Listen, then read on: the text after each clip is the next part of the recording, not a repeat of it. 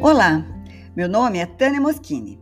Quero dizer a vocês que todas as segundas-feiras estou aqui para compartilhar alguns temas que me dão prazer. Eu falo sobre livros, sobre filmes, dou dicas para vocês usarem bem a língua portuguesa no seu dia a dia e também conto algumas histórias que vivi durante minhas viagens pelo mundo.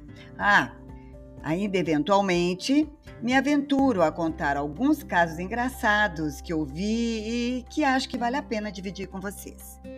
Querem animar o começo da semana? Podemos começar agora. Então, vamos lá?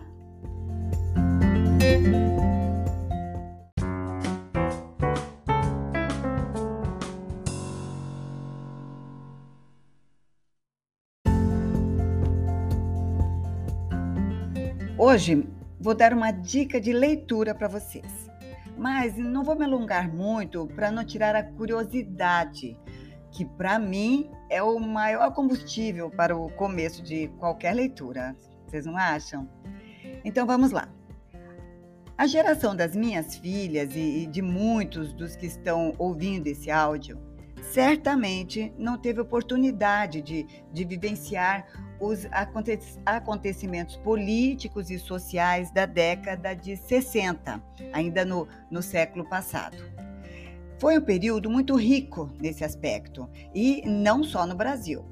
As manifestações pipocavam em grande parte do mundo. Por isso, para essa geração, uma boa dica é ler o livro 1968, O Ano que Não Terminou, de Zuenir Ventura. Eu lembro que li esse livro ainda bem jovem e, e foi muito importante para mim. Com essa leitura, nós aprendemos um pouco sobre a realidade política da época, importante inclusive para entendermos o momento atual do nosso país. Era o auge da ditadura, instaurada em 1964 com a queda do presidente João Goulart e a posse do Marechal Castelo Branco. Os estudantes, inconformados com a repressão e a censura por parte do governo militar, começaram a reagir. As perseguições, então, ficaram mais acirradas, atingindo aqueles cidadãos que ousassem debater com veemência os rumos políticos, econômicos e sociais daquele novo Brasil.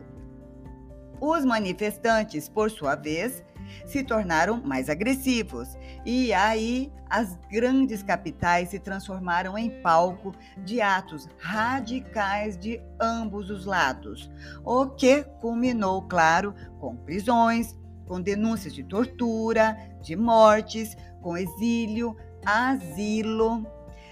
Enfim, foi uma época triste que marcou nossa história, mas que deve ser conhecida por nossos jovens, para que aprendam com esse passado e entendam e valorizem o verdadeiro significado de duas palavras fundamentais para qualquer povo: democracia e liberdade. Quer mais dicas de português? Ajuda na revisão de textos e viajar comigo por essas e outras narrativas? Então, convido você a se encontrar comigo no meu Instagram, arroba e aí nós vamos embarcar juntos entre palavras e histórias. Espero você aqui na próxima segunda-feira. Até lá!